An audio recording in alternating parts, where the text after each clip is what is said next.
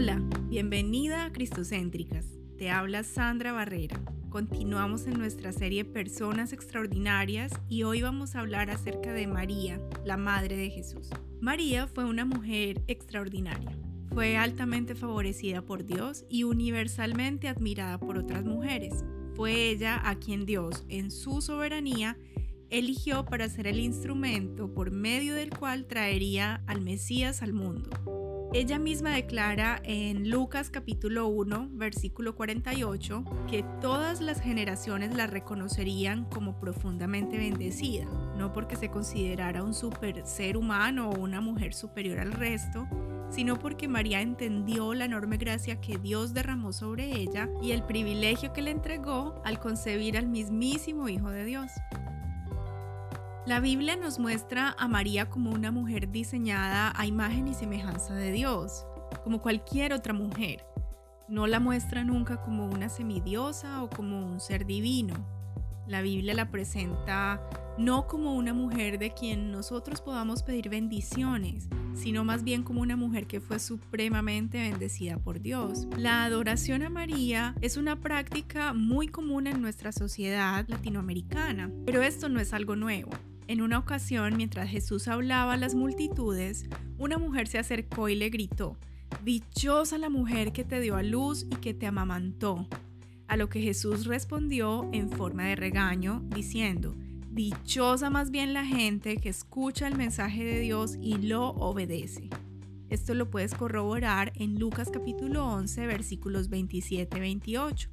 Qué tremenda esta escena. Jesús aún no había muerto, no había resucitado, aún no había mostrado toda su gloria en pleno y ya esta mujer estaba mostrando una actitud de adoración a María. Hoy en día vemos una veneración a María sin fundamento bíblico alguno y de hecho completamente contraria a lo que la Biblia expresamente nos enseña. Podemos leer en Apocalipsis 19:10 cuando el apóstol Juan nos cuenta lo siguiente acerca de las visiones que le dio Dios para escribir Apocalipsis.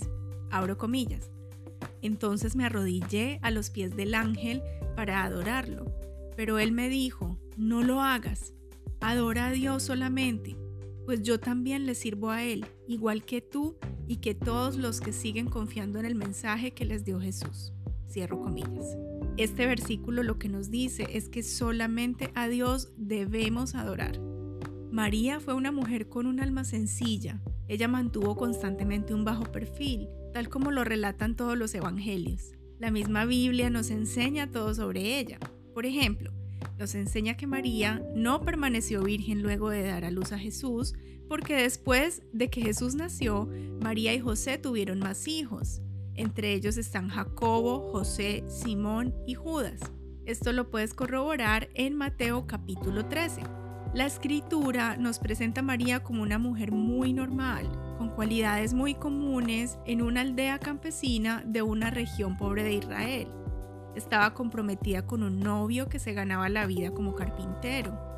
Por todo lo que sabemos de su entorno y su condición social, muy poco de su vida o experiencia puede ser estimado como algo extraordinario. Lo que verdaderamente la hizo extraordinaria fue la gracia de haber sido elegida para dar a luz al Mesías prometido para la humanidad.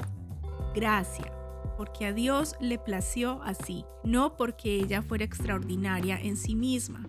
Veamos un poco los antecedentes de María. Según los evangelios de Lucas y Mateo, tanto ella como José eran descendientes del rey David. El rey David fue aquel que mató al gigante Goliat y que fue el rey de Israel conforme al corazón de Dios. María proviene del hijo de David llamado Natán, y José proviene del otro hijo de David llamado Salomón, que fue rey después de David y el autor de los libros de Eclesiastés, Proverbios y Cantar de los Cantares, que están en la Biblia. Una característica muy especial que hizo de María una mujer fiel para llevar a cabo la tarea de traer al mundo a Jesús fue su fe. Ella confiaba plenamente en Dios, ella lo adoraba fervientemente y dependía de él en todo. Un día cualquiera un ángel se le aparece sorpresivamente a María y le informa que Dios tiene un plan con ella, concebir un bebé de manera milagrosa por obra del Espíritu Santo, es decir, sin tener una relación sexual, siendo completamente virgen. Y a eso le añadió que ese hijo que iba a dar a luz era el hijo del Dios Altísimo, el Mesías, el Salvador que Dios les había prometido en las Escrituras, el mismísimo Hijo de Dios. Qué loco, ¿no? Imagínate estar en el lugar de María. Yo por lo menos experimentaría mucha confusión, muchas preguntas, mucho miedo. Pensaría cómo le voy a explicar a mi familia y a la sociedad que quedé embarazada sabiendo que estaba comprometida con José. Ten en cuenta el contexto social que ella vivía. Tener un hijo sin estar casada era una deshonra tremenda para ella y para el nombre de su familia. Ella para ese entonces era apenas una adolescente, porque la costumbre de esa cultura era que las niñas se comprometieran alrededor de los 13 años. Imaginen la presión que ella tendría que enfrentar. Ella nunca había tenido un contacto íntimo con un hombre. Era virgen. Su compromiso con José era un acuerdo legal conocido como Kiddushin, que en esa cultura duraba por lo general un año completo. Desde el punto de vista legal, el kiddushin o noviazgo era tan obligatorio como el matrimonio mismo. La pareja comprometida ya era considerada como marido y mujer y solamente un divorcio legal podía disolver el contrato. Pero durante este tiempo la pareja debía vivir separada uno del otro y no tenían relaciones físicas de ninguna manera. Uno de los principales propósitos del Kiddushin era demostrar la fidelidad de ambos novios. Por eso el privilegio que tuvo María fue a un alto costo, porque le trajo el estigma de un embarazo sin estar casada y comprometida con un hombre con el que no había tenido ningún contacto físico. El mundo no creería que no había roto su castidad. Ahora pongámonos en el lugar de José. Imagina lo que él sintió al escuchar que María estaba embarazada y que él no era el progenitor de ese hijo. Dice la Biblia que su plan fue dejarla secretamente. Él estaba bastante decepcionado, se creía traicionado por su prometida, pero como Dios es fiel y justo, envió a un ángel para que también se le apareciera a José solo con el fin de anunciarle lo mismo que le había anunciado a María y así sacarlo de toda duda acerca de ella y de su bebé. Puedes leer esta historia en Mateo capítulo 1, versículos 20 y 21. Lo extraordinario y admirable acerca de María es que ella, aún anticipando todos los problemas sociales y familiares que iba a tener que enfrentar con su embarazo, fue completamente incondicional con Dios. Cuando el ángel le dijo esto, su respuesta fue hermosa.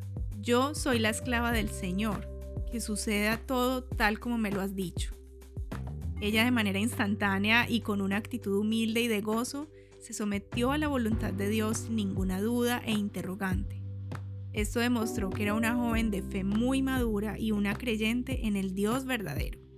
Luego de todo esto, María corrió a visitar a su pariente Elizabeth. El ángel le dijo a María que Elizabeth también estaba embarazada, así que supongo que María quería compartir con ella semejante noticia y celebrar juntas esta bendición o tal vez quería encontrar refugio en su pariente, que la iba a entender porque también estaba pasando por algo similar. Cuenta la Biblia en Lucas capítulo 1, versículos del 41 al 45, que cuando Elizabeth vio a María fue llena del Espíritu Santo.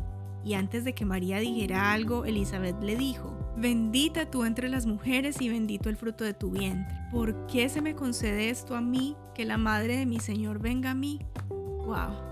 ¿No te parece esto increíble? El Espíritu Santo le reveló directamente a Elizabeth la situación de María y los planes de Dios. Y María al escuchar esto le respondió con palabras de alabanzas a Dios. Puedes leer el discurso tan hermoso de María en Lucas capítulo 1. Fue un discurso de total adoración a Dios. Claramente, el joven corazón y mente de María estaban ya totalmente saturados con la palabra de Dios, ya que sus palabras solamente hacían alusión a la ley, a los salmos y a los profetas. Aquellas personas que insisten en venerar a la persona de María, más bien deben imitarla en lugar de adorarla, ya que ella al único que adoró fue a Dios. Ella nunca se alabó a sí misma. Ella alabó la gloria y la majestad de Dios mientras reconocía su propia humildad. No ostentó de lo bueno que era ella, sino que elogió al Señor por todos sus atributos, proclamándolo como el único y supremo Señor por su poder, misericordia y santidad. María libremente confesó las grandes cosas que Dios hizo por ella, y no al revés. Ella se mostraba completamente asombrada por las grandes cosas que el Señor hacía tan inmerecidamente en ella. Luego del nacimiento de Jesús y siguiendo todo lo que nos relatan los evangelios, María aparece solo en tres ocasiones. En dos de ellas, Jesús dejó claro que los planes de Dios para él prevalecían por sobre la posición y autoridad de María como su madre. Una de estas oportunidades fue cuando Jesús, siendo pequeño, se separó de sus padres para ir a enseñar las escrituras al templo. Esto lo puedes leer en Lucas capítulo 2. Y la otra ocasión fue en las bodas de Caná. Esto lo puedes leer en Juan capítulo 2. La tercera vez que María apareció en los evangelios fue cuando ya la multitud de Jesús era inmensa. Ella y sus hijos fueron a buscarlo porque estaban muy preocupados por la seguridad de él. Puedes leerlo en Marcos capítulo 3. En estos relatos vemos a una María humilde, siempre sometida a la voluntad de Dios, siempre respetuosa del plan de Dios y sometida a su propio Hijo Jesús. ¿Por qué? Porque ella lo reconocía como su Señor, ella sabía a quien había concebido, ella se convirtió en su fiel discípula, lo siguió durante todo el camino a la cruz y observó con horror cómo masacraban a su propio Hijo.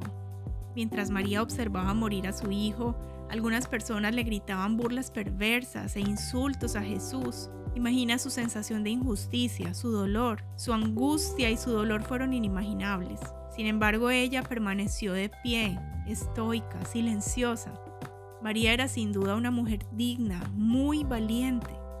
Después de la muerte de Jesús, María solo aparece una vez más en la Biblia. En Hechos capítulo 1 versículo 14, cuando Lucas la menciona como una discípula de Cristo, orando con otros cristianos en el día de Pentecostés. María es una mujer digna de imitar. Fue una mujer de fe gigante e inconmovible, humilde, temerosa de Dios, valiente hasta los huesos. Reconoció que solo había un único y verdadero Dios. Se sometió a su propio Hijo reconociendo que era el Mesías y el Salvador. María fue una mujer extraordinaria, tremendamente favorecida por Dios. ¿Qué harías tú si hoy Dios te pide hacer algo? ¿Qué harías tú si hoy Dios te pide hacer parte de su plan divino? ¿Qué le responderías? ¿Enfrentarías tus miedos? ¿Enfrentarías tus esquemas? ¿Enfrentarías las críticas? ¿De qué tamaño es tu fe?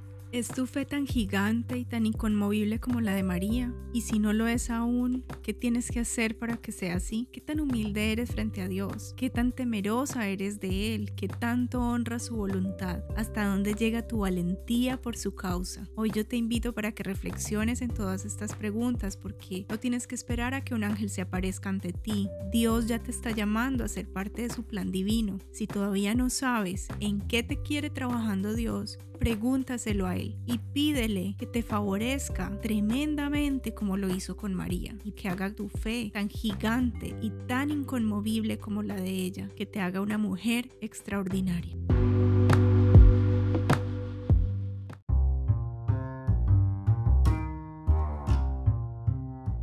Hasta aquí nuestro mensaje de hoy. Espero que esta reflexión haya sido de bendición para ti.